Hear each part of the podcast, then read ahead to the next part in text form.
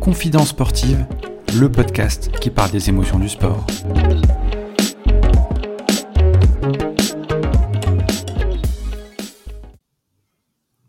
Bonjour à tous, bienvenue dans ce nouvel épisode de Confidence sportive. Aujourd'hui, épisode 26. L'invité du jour fait partie des hommes de l'ombre qui sont essentiels à la réussite d'un sportif et d'un collectif. Il est préparateur physique à évoluer dans différentes disciplines, du football en passant par le rugby, l'athlétisme et le volleyball. Il a d'ailleurs remporté deux fois la Coupe d'Afrique des Nations en 2017 et 2019 avec la sélection de volleyball féminine du Cameroun et a participé aux Jeux olympiques de Rio en 2016. C'est un touche-à-tout, il est également membre du comité de rédaction du magazine Vestiaire et par ailleurs adjoint au sport de la ville de Bourgoin-Jallieu. J'ai nommé Alexandre Gibaudot. Comment ça va Alexandre? Bonjour Thomas, ça va très bien, je te remercie. J'ai rien oublié? Non, c'est une belle présentation, assez exhaustive, donc euh, je te remercie euh, d'avoir évoqué tous ces points avec tout ce que tu fais, tout ce que tu as fait, est-ce que tu dors la nuit quand même? Est-ce que tu as un agenda qui te permet de, tout considérer Ouais, j'ai un agenda qui est assez, euh, qui est assez dense. J'ai plein de, je suis une personne qui aime avoir euh, plein de projets, vivre plein de choses. Je pense que la, la vie est très courte, elle passe très vite. Euh, et du coup, voilà, j'ai envie d'en profiter au, maximum et, j'ai eu beaucoup de chance dans mon parcours et j'espère encore en avoir un petit peu pour faire encore euh, plein de choses. Voilà. Parfait. En tout cas, c'est un parcours super inspirant. Euh, qu'on va évoquer dans cet épisode. La première question, c'est euh, par rapport à ton enfance. Tu as testé plusieurs disciplines. Euh, tu vas nous en parler. Est-ce que tu peux nous raconter justement comment tu t'es pris de passion pour le sport et quelles ont été tes premières émotions? Alors, bah, effectivement, j'ai testé plusieurs disciplines. j'ai commencé avec le judo pendant quelques années. et puis, un jour que j'étais enfant, euh, l'entraîneur m'avait avait oublié de m'inscrire à une compétition et ça m'avait déplu enfant, euh, voilà, ça avait déplu aussi à, mes parents et du coup euh, je suis allé tester un autre sport qui était le foot, qui était juste à côté et, là je me suis véritablement pris de passion pour pour la pratique du foot. J'y ai trouvé une pratique collective, des amis, voilà, donc j'ai pratiqué un moment ce sport-là. J'y ai trouvé effectivement beaucoup beaucoup de plaisir à travers justement cette pratique collective, euh, le fait euh, de pouvoir pratiquer ensemble, la camaraderie.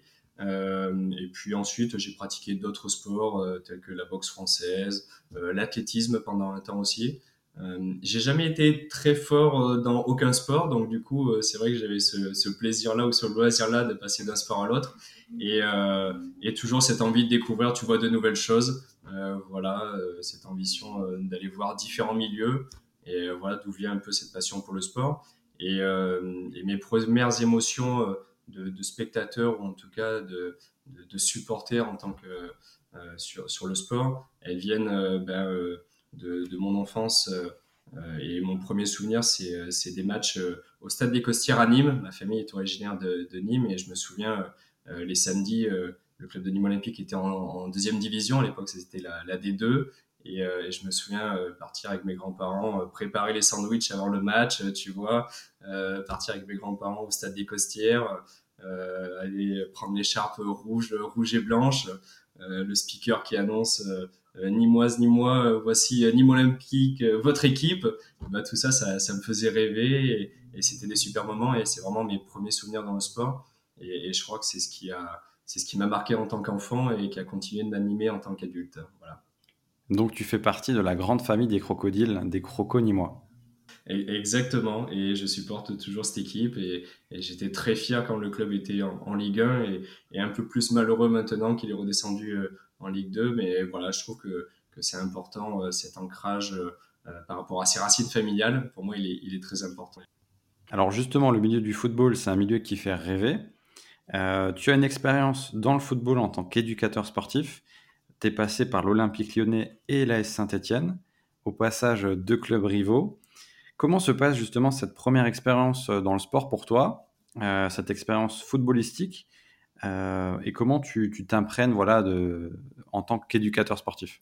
Bah, ça, a été, ça a été une très belle expérience, comme tu peux t'en douter, dans, dans, deux clubs de renommée, deux clubs rivaux. Alors la chance que j'ai, c'est que je supporte aucun des deux, donc finalement c'était assez assez simple de passer de de, l'un à l'autre.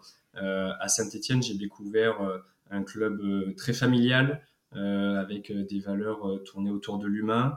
j'ai découvert aussi une convivialité, voilà cette atmosphère-là avec euh, moins de pression, moins de pression que ce qui pouvait être le cas à, l'Olympique lyonnais, où là, bah, du coup, euh, euh, tu as de suite un, cadre qui est beaucoup plus important, tu sens la pression du résultat ou, de la performance. voilà, donc c'était vraiment deux expériences différentes, mais qui étaient très enrichissantes pour moi en tant que jeune éducateur sportif. Et le football, c'était vraiment un milieu dans lequel tu voulais évoluer, c'était un objectif? Ou est-ce que c'est par euh, des opportunités que euh, tu t'es dit je vais aller dans cette voie-là et après euh, pourquoi pas découvrir d'autres disciplines? Non, c'était un vrai, un vrai objectif. au départ, en fait, moi je me voyais devenir entraîneur de foot en, centre de formation parce que c'est ce que je voulais faire. tout jeune, j'ai passé mes diplômes d'entraîneur de foot relativement jeune. Hein. Je t'ai dit, j'étais pas un, un, sportif exceptionnel, loin de là. et du coup, dès l'âge de 14-15 ans, euh, je me suis tourné vers l'entraînement des plus jeunes, c'est-à-dire que j'ai commencé à entraîner des, équipes euh, d'enfants, 10, 11, 12, 13, 14 ans. Euh, j'ai passé mes différents diplômes de la Fédération française de foot jusqu'au brevet d'État. Mais, la problématique, c'est que tu te rends compte que bah, le milieu du foot est un milieu très fermé. Et, en fait, aujourd'hui, bah, les entraîneurs en centre de formation sont souvent des anciens footballeurs professionnels. Et moi, je n'avais pas ce background, cette expérience-là. Euh, qui me permettait de postuler euh, à ces clubs de très haut niveau, ou en tout cas d'en vivre pleinement. Et, euh, c'est ce qui m'a fait dévier vers une autre trajectoire, la préparation physique, mais je crois qu'on y reviendra juste après. Alors justement, la préparation physique, comme tu l'as dit, il y a Romain Segui, qui était l'invité de Confidence Sportive dans l'épisode 18, préparateur physique de l'équipe féminine de l'OL, qui est d'ailleurs une connaissance commune. Quelle est euh, ta relation justement avec Romain et euh, quelle relation vous entretenez entre préparateur physique euh, au sens large? Parce que je sais que tu disais dans une interview que l'échange était primordial dans cette fonction. Oui, alors Romain déjà c'est un ami, on s'est connus au lycée, on a ensuite eu l'opportunité de faire nos études ensemble, on a passé nos trois années de licence plus nos deux années de master à l'université pour devenir tous les deux préparateurs physiques. Et en plus, nous, on s'ajoutait une contrainte supplémentaire puisqu'on passait notre diplôme d'entraîneur de foot et on a passé notre brevet d'État euh, sur la même session. Donc euh, l'année de Master 2, on passait également notre brevet d'État d'entraîneur de foot. Donc ça a tissé des, liens qui sont indélébiles entre lui et moi. Et, euh, aujourd'hui, ben, on est toujours évidemment en contact. J'ai le plaisir de le voir de temps en temps. On a des agendas qui, l'un et l'autre, pour qui l'un et l'autre sont, bien chargés. Et du coup, euh, on ne se voit pas autant qu'on le souhaiterait, mais, on arrive à garder ce contact-là. On échange euh, régulièrement.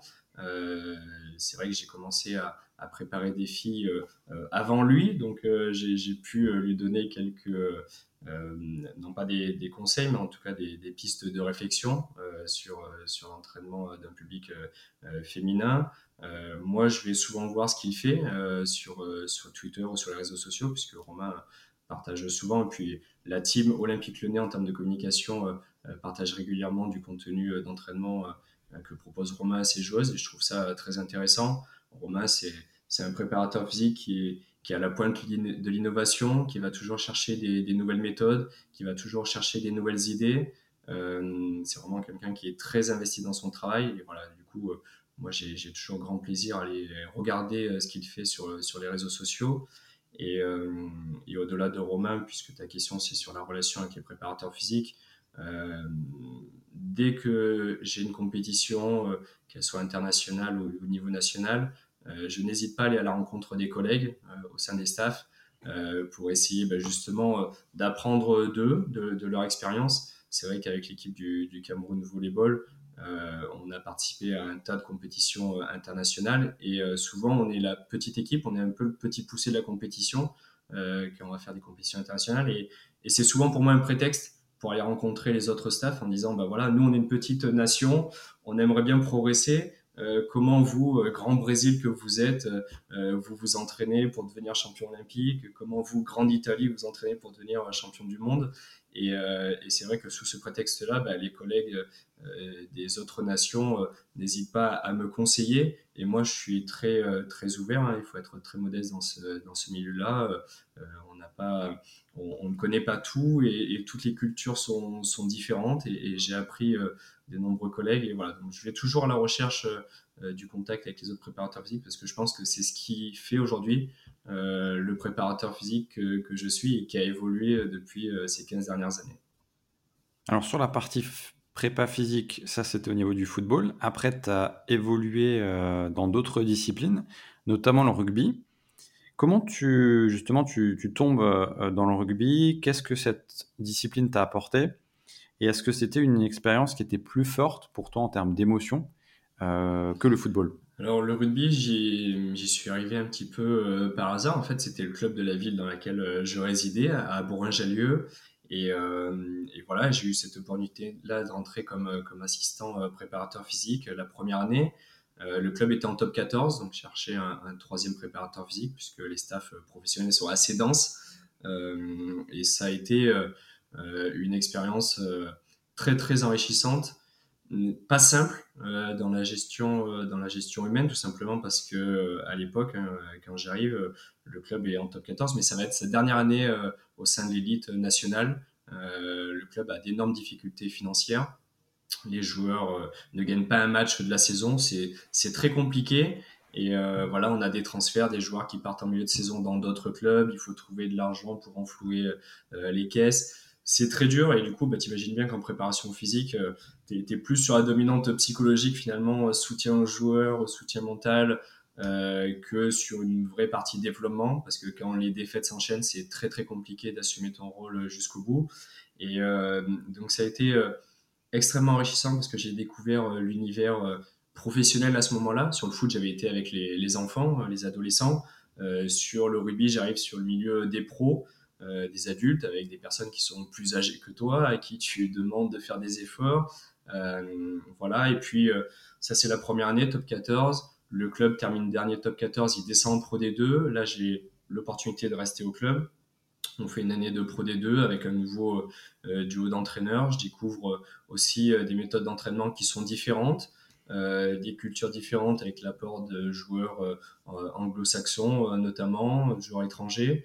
Et, et voilà, pour moi, c'est très fort parce que c'est ma vraie première expérience de préparateur physique sur le terrain et qu'elle s'est pas très bien passé dans le sens où il y avait les difficultés euh, du club à côté, mais du coup, c'était très formateur pour la suite, euh, puisque ça m'a appris aussi à, mettre un, côté plus humain dans l'entraînement. C'est-à-dire que l'entraînement, c'est pas seulement donner une séance à un joueur et lui demander de l'appliquer ou lui donner conseil, mais c'est aussi euh, appréhender tout ce qu'on appelle l'entraînement invisible, tout ce qui est autour.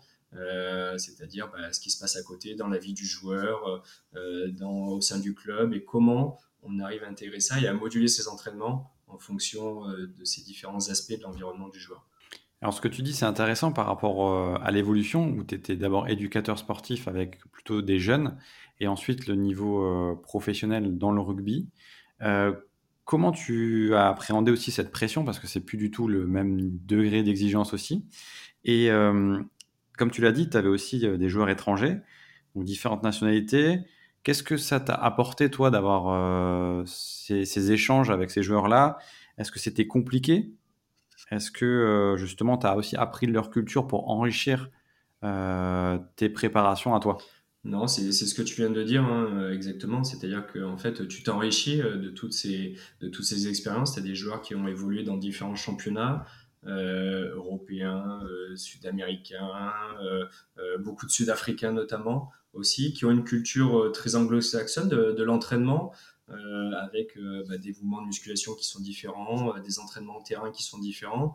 Et donc, tu co-construis finalement avec eux, tu arrives avec tes idées, mais eux t'apportent aussi leur vécu là-dessus en disant bah ouais là j'aimerais bien me rajouter euh, euh, telle partie de la programmation qu'est-ce que tu en penses? Et tu co-construis et finalement bah, ça t'enrichit euh, parce que j'étais à l'époque encore un, jeune préparateur physique j'avais quelques idées mais finalement voilà cette ce multi multinationalité vraiment fait en sorte que bah, tu tu arrives à à, proposer des choses aux joueurs qui sont totalement différentes. Et puis j'arrivais du foot, donc tu, tu, apportes un petit peu de ce que tu as vécu dans le foot, tu l'apportes au rugby. Euh, et pour moi, vraiment, voilà, c'était une expérience euh, euh, incroyable avec une pression, tu l'as dit, qui était très importante. Tu imagines bien que quand tu es dernier du championnat top 14, ni tes entraîneurs, euh, ni tes dirigeants sont contents, euh, déjà parce que les entraîneurs, bah, euh, ils assument leur part de responsabilité, mais ils viennent aussi te voir toi en tant que préparateur physique en disant bah, il faut que les joueurs ils rentrent dans l'art de ce qu'on a en face de nous, il faut qu'on soit plus puissant. mais tu sais aussi que bah, toi, ce que je te disais, ta part de, de, responsabilité, elle est aussi limitée par rapport au fait que le joueur, bah, il pense pas seulement au match, hein, il pense à sa paye qui a été divisée par deux parce que les joueurs, ils ont baissé leur salaire au cours de la saison, au fait qu'il va changer de club peut-être dans 15 jours. Et ça, c'est assez compliqué. Et puis la deuxième année, c'était la Pro D2. La Pro D2, on avait l'objectif de remonter très vite en top 14, euh, puisque le club euh, n'était jamais descendu, il avait toujours été euh, en top 14. Et là, pareil, la saison ne se passe pas comme on voudrait, on n'a pas les joueurs qu'on aurait aimé avoir. La mayonnaise ne prend pas forcément très bien avec le duo d'entraîneurs qui est en place. D'ailleurs, le duo d'entraîneurs ne finit pas la saison. donc là, c'est pareil, une pression qui est, qui est, assez, qui est assez lourde à supporter et, euh, mais par contre qui était très formatrice pour, euh, pour la suite de ma carrière, ça c'est évident. Et au-delà du coup euh, de la partie professionnelle, après, tu, bifurques vers d'autres clubs en rugby, c'est bien ça? Non, en fait, il y a le dépôt de bilan du, du, CSBJ Rugby, puisque là, les, difficultés financières s'accumulent. Et du coup, le CSBJ Rugby dépose le bilan. Et là, il faut que je trouve euh, finalement un autre projet. Euh, moi qui me voyais faire toute ma carrière au sein du CSB Rugby au niveau professionnel, eh ben, je suis amené à, partir.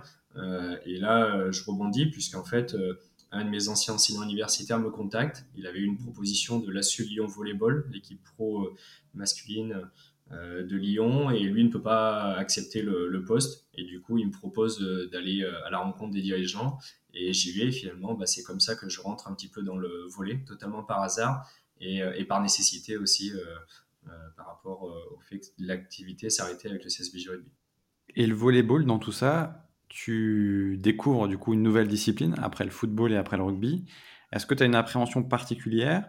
Qu'est-ce qui, te, qu'est-ce qui te surprend particulièrement dans cette discipline? Et comment tu prends tes marques en tant que préparateur physique? Bah là à l'époque euh, c'est pas forcément la joie hein, quand j'arrive dans le volet. Tu dois imaginer que moi je passe de ma volonté d'être éducateur euh, sportif entraîneur de foot euh, donc le sport roi en France hein, concrètement. Je bascule ensuite dans le rugby qui reste un sport majeur et puis tu arrives dans le volleyball. Alors le volleyball, c'est la dernière roue du carrosse des sports co. Hein. C'est-à-dire que devant, bah, foot, rugby, après tu as le handball et le basketball. Et le volley arrive seulement en, cinquième. Et encore, des fois, tu as le hockey sur glace qui est devant. Donc tu vois, euh, en termes de médiatisation, euh, tu tombes d'un cran. Donc euh, c'est pas forcément de gaieté de cœur que j'accepte le poste à l'époque, mais vraiment par nécessité. Et, et, surtout, ça change totalement. C'est-à-dire que je me dis, waouh, moi le volleyball, j'y ai jamais joué, à part un peu au lycée. Euh, je connais pas un seul joueur, je connais très peu les règles. Euh, je me retrouve sur du sport extérieur, le foot ou le rugby, sur des terrains qui sont importants, où euh, l'endurance, les courses, les sprints euh, sont des facteurs importants de la performance à un sport où finalement euh, les mecs ils courent pas en fait. C'est-à-dire que euh, ils ont un petit terrain à défendre euh, de 9 mètres de long et en fait ils ont pas besoin de courir. Leur seul, ils ont besoin de se déplacer, d'être d'être vif, d'avoir une bonne vitesse de réaction et de sauter. Voilà grosso modo ce qu'est le volleyball, l'effort volleyball. Et là, je me dis, ouais, il va falloir que je change euh, totalement mon fusil d'épaule. Est-ce que j'ai vraiment les compétences pour euh, amener euh, ces personnes-là On est quand même sur une équipe qui joue en deuxième division du championnat de France, qui a l'ambition de monter en première division, donc sur une équipe professionnelle. Est-ce que je vais amener ces gars qui font 2 mètres? Moi, tu vois, je fais 1m70, donc à côté d'eux, on me voit à peine. Est-ce que je vais réussir à m'imposer au milieu de ces gars-là et leur montrer ce que je peux leur apporter? Et puis, et puis finalement, l'expérience, elle se passe elle se passe très bien en fait. Euh, c'est-à-dire que bah, tu apportes encore une fois euh, ce que tu as connu dans le rugby, ce que tu as connu dans le foot, bah, tu l'apportes au volet, tu vas, tu vas chercher, tu fais une analyse de la tâche, c'est-à-dire que tu vas regarder des matchs de volleyball, euh, tu vas regarder quel est l'effort, tu vas quantifier les efforts, tu vas t'intéresser, tu vas parler avec les joueurs. Donc ça, tu te forces finalement, tu, tu forces un petit peu ta nature. Euh, tu discutes avec eux, euh, tu discutes beaucoup avec les entraîneurs en pré-saison, tu leur demandes qu'est-ce qu'ils ont l'habitude de faire habituellement, pourquoi ils le font, qu'est-ce qu'il faudrait faire de mieux, et toi tu apportes tes idées, finalement ça matche plutôt bien, puisque là, l'équipe, elle est, elle est en deuxième division, elle termine deuxième du championnat de France, donc elle monte au niveau supérieur en première division, ce qui était l'objectif. Et, et, voilà, donc, et finalement, ça a été une expérience très riche, même si au départ, je te dis, j'y allais avec beaucoup de réticence. La suite, tu es repéré grâce à tes vidéos sur YouTube et tu intègres la sélection de volleyball féminin du Cameroun. Cette expérience avec des sportifs euh, étrangers, est-ce que ça t'a permis, euh, notamment voilà, par rapport à ce que tu disais dans le rugby, d'avoir plusieurs nationalités, etc., est-ce que ça t'a permis, toi, de t'adapter plus facilement à ton poste de préparateur physique euh, de la sélection féminine du Cameroun et comment tu prends aussi la nouvelle? Parce que tu intègres une sélection, c'est complètement quelque chose de nouveau pour toi. En fait, il, faut déjà comprendre aussi la transition entre Lyon et, le Cameroun. Euh, elle est assez simple. Euh, je te disais, on est monté de deuxième division en première division. On fait une saison en première division et là, en fait, euh, il y a un entraîneur italien qui débarque, c'est-à-dire que le président dit, l'entraîneur français qui a fait monter l'équipe de deuxième division première division, il a plus les compétences finalement. Donc, on fait venir un entraîneur italien qui s'appelle Silvano Prandi, qui est un, un très très grand entraîneur, très connu dans le milieu du volleyball et Silvano Prandi, il fait une année avec le staff français que nous sommes, et au bout d'un an, peu importe les résultats que, que nous avons eus, il dit, ben, moi, finalement, je vire tout le monde. C'est-à-dire que l'entraîneur adjoint, le statisticien, l'analyste vidéo, le préparateur physique, le kiné qui étaient des Français, je les vire et je fais venir que des Italiens pour m'accompagner au sein du staff. Donc là, euh, finalement, tu vois, euh, euh, je dirais, dans le parcours de préparateur physique. Euh, j'étais bien, j'étais installé sur, sur ma préparation physique avec mes garçons à Lyon, très content d'être dans un championnat professionnel. Et, il faut rebondir. Et j'avais déjà cette idée-là quand j'avais quitté le CSBJ Rugby de faire de la communication sur Internet, c'est-à-dire de publier des vidéos sur YouTube, de créer un site Internet pour justement essayer bah, de me vendre plus que par un CV, puisqu'il y a 10 000 CV qui circulent sur la préparation physique, voire plus. Hein. Il y a beaucoup de, personnes qui veulent faire préparateur physique. Et je me dis, ces vidéos-là euh, vont montrer mon expérience sur le terrain et vont venir appuyer euh, mon CV.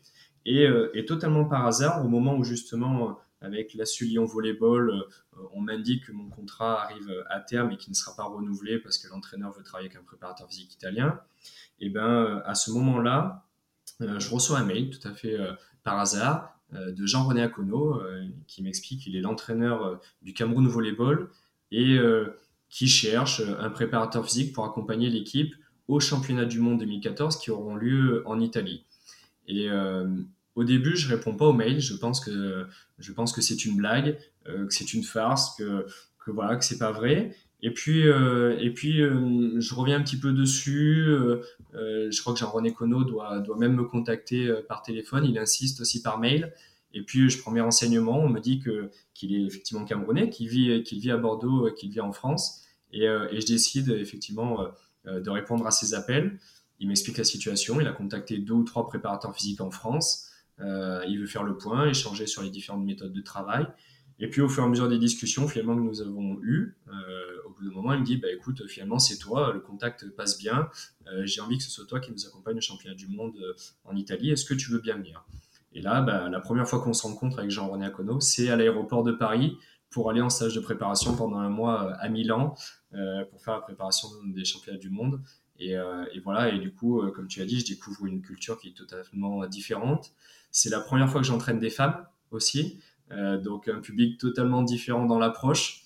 Euh, j'avais certainement naïvement pas encore cerné toutes les spécificités de l'entraînement euh, féminin à l'époque, mais voilà, le fait d'être dans une culture différente, d'avoir une approche qui soit très, très française de l'entraînement, ça m'a aidé à, m'intégrer très rapidement dans, dans, ce staff-là. J'ai été accueilli à bras ouverts.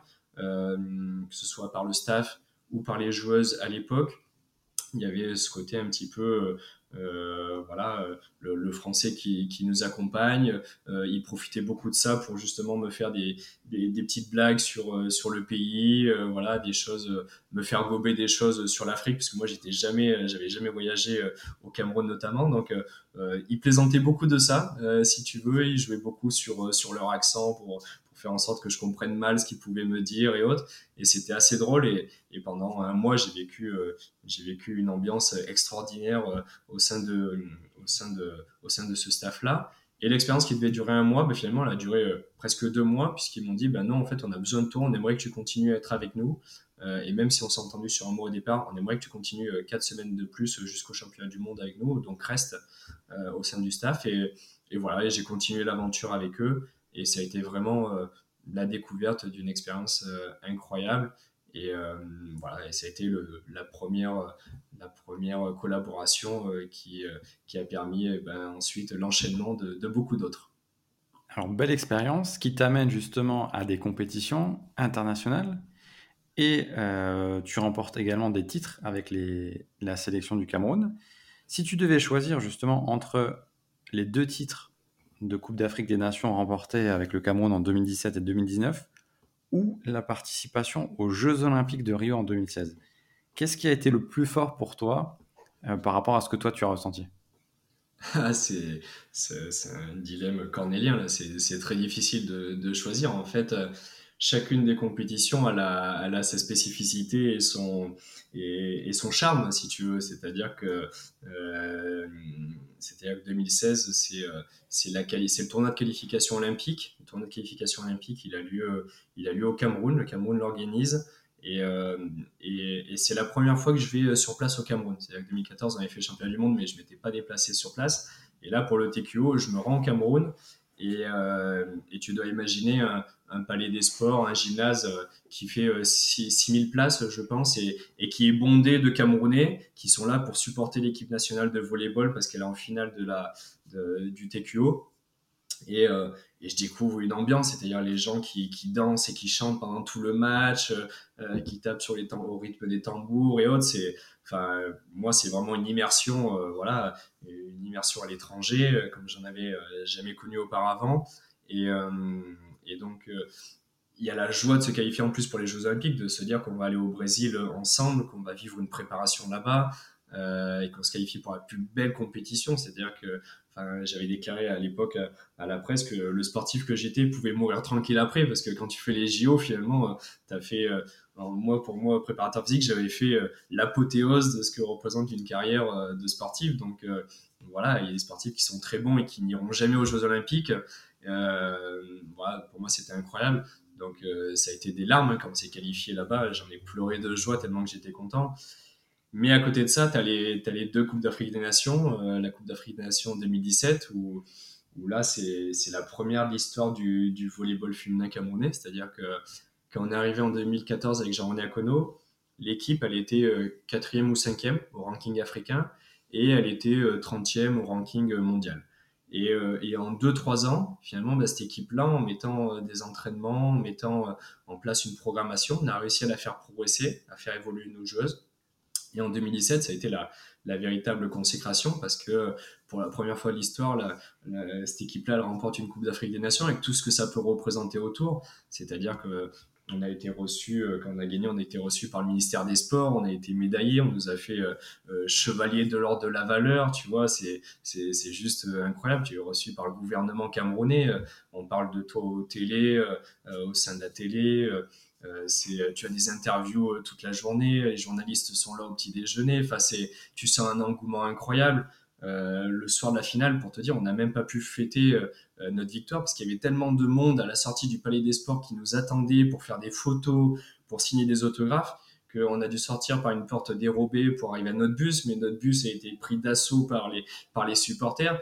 Et, et en fait, on, on, est rentré directement, enfin, déjà, on a eu beaucoup de mal à sortir du Palais des Sports, euh, ça je peux te l'assurer. Et en plus, quand on est arrivé à notre hôtel, il y avait du monde qui nous attendait aussi au pied de notre hôtel et ça a duré 3-4 jours. Et pendant 3-4 jours, on n'est pas sorti de l'hôtel. C'est-à-dire que notre victoire, on l'a fêté dans les chambres, on a, on a envoyé euh, des personnes aller nous chercher un petit peu des boissons et autres pour fêter ça, mais on l'a fêté entre nous dans les chambres d'hôtel. Donc, euh, tu vois, il y avait vraiment, c'était démesuré en fait. Ça avait pris une importance tellement grande parce que les politiques s'étaient emparés du sujet. Il y avait une crise politique à ce moment-là au Cameroun entre les anglophones et les francophones, puisqu'il y a les doubles, il y a, les deux langues euh, dans ce pays. Et, euh, c'est vrai qu'à ce moment-là, voilà, le, président de la République camerounaise s'empare du sujet et fait de nous un petit peu des, des stars, je dirais.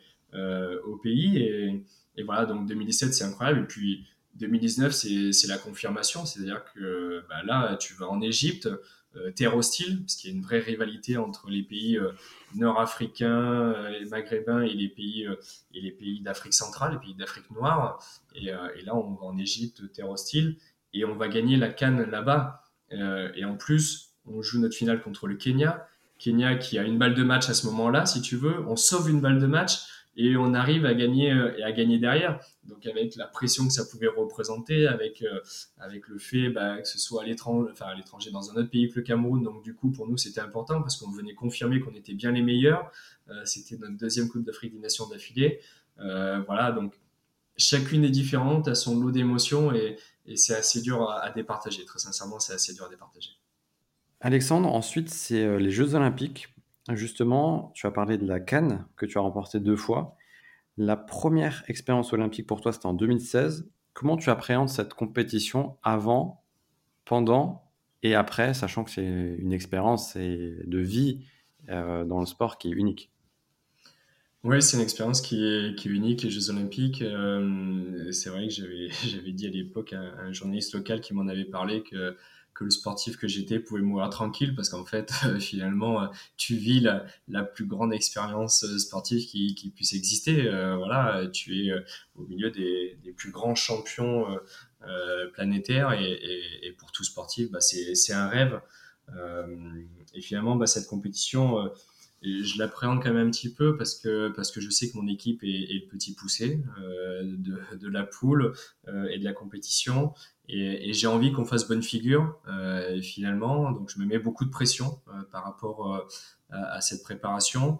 En plus, c'est assez incroyable parce que nous, on part quatre mois de préparation au Brésil. on part, les JO commencent au mois d'août, début août pour nous, mais on part début mai dans la région de, de Sao Paulo faire notre préparation. Et c'est vraiment la première fois en plus où moi, je vais vivre 7 jours sur 7, 24 heures sur 24 avec, euh, avec euh, ce groupe-là. Euh, voilà, avec ce groupe où en plus je suis le seul français et du coup bah ça, je dirais que ça enrichit encore plus mon expérience, mais mais voilà, il y a, y a, vraiment cette appréhension là et, et au final c'est une expérience assez incroyable.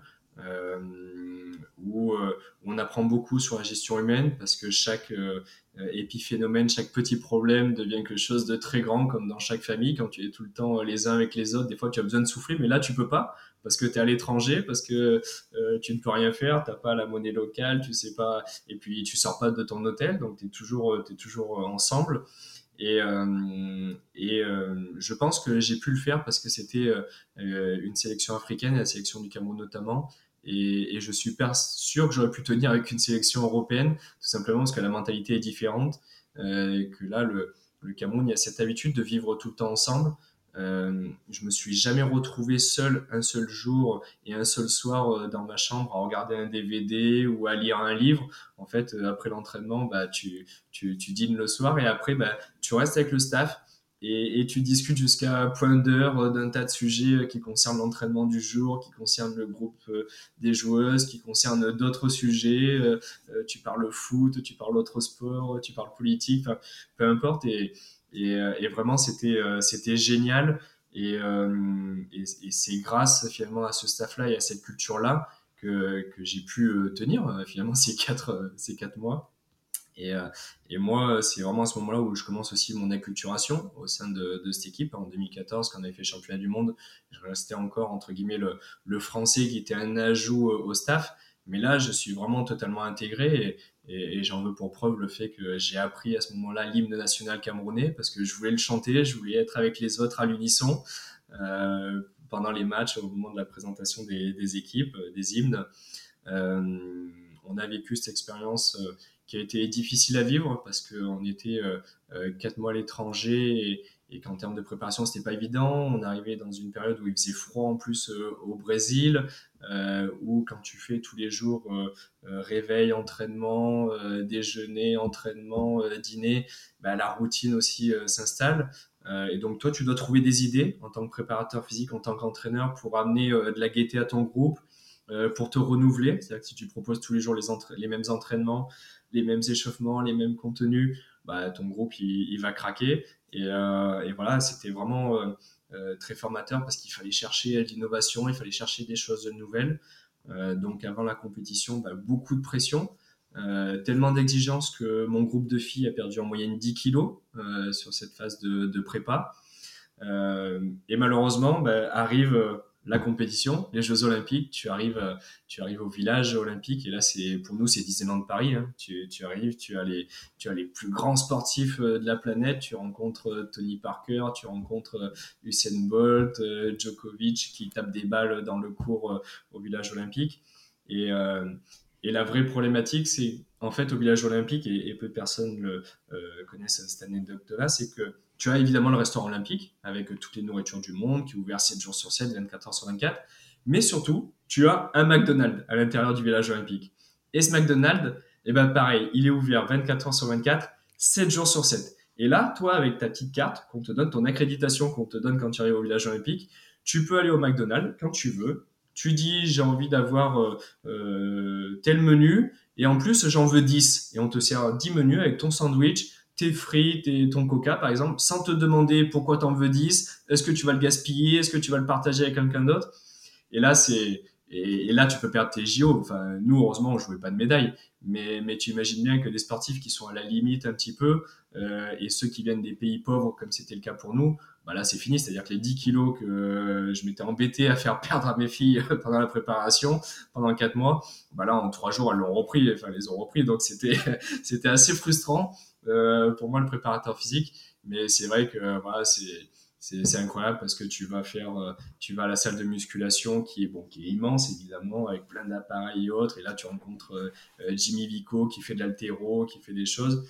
Et, et pendant cette phase de, de, compétition, bah, c'est très dur parce que parce qu'en plus à Rio, il faut savoir que l'organisation n'était pas optimale. on avait un village olympique qui était très loin de notre lieu de compétition. Nous, on jouait dans le Maracanazinho, c'était le petit Maracana, c'était un gymnase qui est juste à côté du grand stade de foot. Et en fait, euh, avec la voie qui était réservée, la voie de bus qui était réservée quand même pour les athlètes, on mettait euh, trois quarts d'heure à une heure pour aller euh, sur le site. Donc quand tu jouais à 10 heures le matin, que tes filles elles se levaient tôt, euh, t'imagines bien que le temps de trajet, bah, tes filles elles redorment, après tu les réveilles pour l'échauffement. Tu, c'est très compliqué. Et là, bah, tu as les grandes nations. Il faut savoir que les États-Unis, par exemple, eux, ils avaient carrément loué un bateau euh, dans lequel ils avaient mis tous leurs athlètes parce que c'était plus proche des sites de compétition. Mais eux, ils ont les moyens, ils jouent la médaille d'or, euh, c'est pas pareil que, pour nous. Euh, et là, tu dis, bah voilà, la compétition, elle n'est pas, elle est pas égalitaire pour tout le monde, évidemment. Et, euh, celui qui vient des pays pauvres, bah, lui, il vit ça, encore une fois, comme, comme le paradis du sportif. Et c'est très dur de tenir ton groupe à ce moment-là et de dire à des filles qui, qui, viennent de familles très pauvres. Hein. C'est quelque chose que j'ai pu identifier évidemment au cours de mon expérience avec, avec elles, des familles qui souffrent, euh, des filles qui s'en sortent grâce au sport. C'est très dur de dire non, les filles, n'allez pas au restaurant euh, euh, vous faire plaisir à manger ce que vous voulez, n'allez pas découvrir McDonald's. Il n'y a pas McDo au Cameroun, donc quand les filles elles découvrent ça, elles en ont toujours entendu parler. Quand on découvre le McDo au village olympique, bah, évidemment qu'elles y vont. Et toi, tu, c'est, difficile de dire non, vous ne pouvez pas y aller. Donc voilà, on, a fait nos jeux, on a on n'a pas été catastrophique, on n'a pas gagné, mais euh, on n'a pas gagné de match sur notre poule, mais par contre, on a tenu la dragée haute à certaines équipes parce que c'est vrai que les filles camerounaises ont, ce potentiel physique-là qui, existe. Euh, et, même le Brésil, on a réussi à leur tenir, à la dragée haute, à, être, à être bon euh, par, par moment, à, même à les impressionner un petit peu par rapport à notre comportement. Et ça, c'était hyper chouette. Et euh, voilà, et on a pris beaucoup de plaisir à faire ces jeux-là. Et, et euh, donc voilà, pendant, bah, tu perds un petit peu tout, je dirais, toute lucidité euh, par, et toute crédibilité par rapport à ce que tu as pu faire avant. Et puis après, pour répondre totalement à ta question, bah, moi j'ai connu une vraie, une vraie dépression quand je suis rentré en France, parce qu'encore une fois, bah, tu vis quatre mois à l'étranger. sur place, on s'est fait beaucoup d'amis brésiliens notamment. Euh, moi, je suis même allé jusqu'à apprendre le portugais, pour dire, je suis même allé jusqu'à apprendre le portugais pendant les quatre mois pour justement euh, échanger avec, euh, avec les Brésiliens parce que, parce que voilà, c'est un peuple qui est, qui est accueillant, qui est bienveillant, qui est très amical. Et, et du coup, voilà, j'ai eu un vrai coup de blues quand je suis rentré parce que, pendant quatre mois, bah, tu es comme un prince. Hein. C'est-à-dire que le matin, tu te lèves, tu fais pas ton lit, tu fais pas le ménage, tu prépares pas ton petit déjeuner, euh, tu laves pas ton linge, tu fais rien en fait. Finalement, tu penses que tu manges, tu t'entraînes, tu manges, tu fais la sieste, tu te réentraînes et puis tu dors. Donc, euh, tu que ça à penser, l'entraînement. Et puis du jour au lendemain, bah, tu te retrouves chez toi. Toutes les personnes que tu avais côtoyées euh, pendant 3 mois, 7 jours sur 7, 24 heures sur 24, tu les vois plus, elles sont plus là. Donc euh, bah, il y a un manque affectif euh, qui, se crée évidemment. toutes les tâches ingrates, bah ouais, tu, laves ta vaisselle, tu prépares à manger, c'est pénible, tout ça, tu dois le refaire.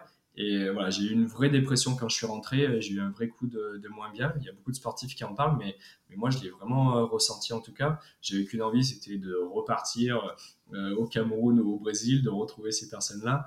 Et, euh, voilà, donc l'après, c'était plutôt la dépression après, après la compétition. Voilà. C'est assez fort ce que tu dis, hein, de carrément parler de, de coup de blues et de dépression d'après d'après Jeux Olympiques, mais c'est tellement fort que, que tu l'as vraiment vécu de l'intérieur. Et ce qui est assez marrant, c'est que tu parles euh, de famille et euh, à tel point qu'on t'appelle le Camerounais de Bourgoin-Jallieu. Alors c'est assez sympathique euh, parce que tu as eu les résultats que tu as eu avec le Cameroun, avec la Coupe d'Afrique, les Jeux en 2016. Par rapport au regard que tu as de, l'Afrique et de son évolution, comment tu vois, voilà, depuis plusieurs années, comment le, sport se développe là-bas, les performances surtout de haut niveau des pays africains? Est-ce que ça se rapproche vraiment des meilleures nations? Quel est le potentiel encore et les étapes à gravir? Euh, le potentiel, il est, il est énorme. C'est-à-dire que le, Cameroun, notamment, est un pays où, les personnes ont vraiment euh, une génétique musculaire euh, de départ très, très importante. le potentiel s'est développé. Si je prends l'exemple l'équipe du volleyball, on avait des filles au départ en 2014 qui n'étaient pas des athlètes de haut niveau et, qui le sont devenus, euh, pas seulement par rapport à, mon travail de préparateur physique, mais par rapport aussi à l'investissement euh, d'un staff, euh, d'une fédération, avec un président, Serge Abouem, qui est très volontaire. sur, sur le fait bah, justement de donner les moyens aux enfants d'être à l'entraînement, d'avoir des stages de cohésion, des stages de préparation aux différentes compétitions. Euh, et, en fait, ça dépend un petit peu des fédérations. Tu as des fédérations qui sont très volontaires, la fédération de volley, puis tu as d'autres fédérations qui sont moins volontaires. Et, ça dépend vraiment euh, des personnes que tu as à la tête de la fédération et, des actions qu'elles vont engager. Et il y a un potentiel physique de départ qui est énorme. Malheureusement, il y a un vrai manque d'infrastructure. Euh, si je reprends l'exemple du volleyball, il faut savoir que nous, nos filles, elles ne savent pas aller au sol, elles ne savent pas plonger parce qu'en fait, il n'y a pas d'installation couverte au Cameroun qui permette l'entraînement euh, du volleyball. Donc, le volleyball au Cameroun, c'est seulement le service et l'attaque. Pourquoi? Bah, Parce que tu n'as pas besoin d'aller au sol, parce que c'est marqué le point, parce que euh, c'est important. Mais plonger euh, sur le bitume, bah, si on te le dit ou si on me le dit, bah, toi et moi déjà on n'aura pas envie de le faire, donc t'imagines bien des filles encore moins. Et, c'est vrai que c'est une vraie complexité parce que tu arrives dans des compétitions internationales et toi tes filles, malgré ça, malgré ces difficultés-là, elles arrivent quand même à faire jeu égal avec les meilleures équipes euh, au monde, comme euh, le, Cameroun, euh, le Brésil, la Chine, la Russie. Et tu te dis, waouh, en fait, si on avait des installations, si on réussissait à, se créer la possibilité de, performer, on arriverait certainement à, à, faire jeu égal avec ces nations-là. Mais il y a un vrai manque d'installation. Euh, et, ça, ça dépasse euh, le seul cadre de mon travail ou, même la fédération. C'est-à-dire que c'est une politique euh, générale, c'est des moyens qu'il faudrait avoir et qui ne sont pas mis aujourd'hui à disposition des fédérations ou des clubs. Mais, c'est vrai que tu peux comprendre pourquoi finalement on est en difficulté. Parce que malgré tout ce que tu vas faire, tu sais qu'au niveau technique, il manquera toujours quelque chose parce qu'on n'a pas les installations pour, pour apprendre à plonger ou autre. Donc moi, j'ai cette frustration-là, c'est-à-dire que je sais qu'à un moment donné, on va toujours être limité en termes de performance. Euh, mais j'ai espoir, euh, voilà, j'ai espoir que les choses se développent. Elles sont en train de se développer, notamment au sein de certaines fédérations comme celle de, de, de volleyball. Je sais qu'il y a d'autres fédérations camerounaises qui sont très actives euh, et qui a des besoins.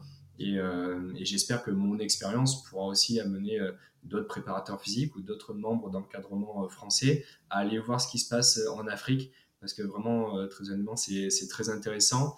Euh, je reviens sur le début de ta question, euh, c'est devenu une famille, effectivement. aujourd'hui, moi, je sais que les personnes avec qui j'ai construit ces affinités-là, ben, souvent, je les ai plus souvent au téléphone que, les, les propres membres de ma famille parce que parce qu'il y a ce lien-là, il y a ces émotions fortes.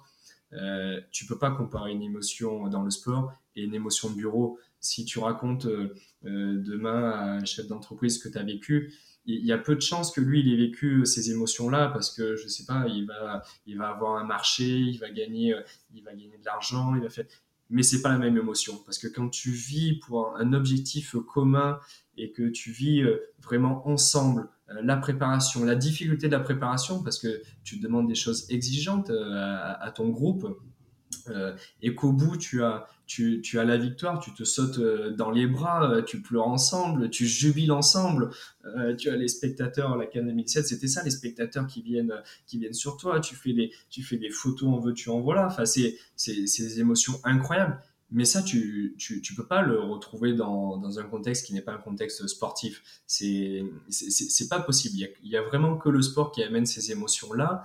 Et, euh, et voilà. Et, du coup, tu imagines bien que les liens que tu as créés, ils sont indélébiles. Il peut se passer euh, n'importe quoi aujourd'hui. Euh, si demain je vais au Cameroun et je retrouve ces personnes-là, les émotions, on aura toujours plaisir à, se reparler de ces émotions-là.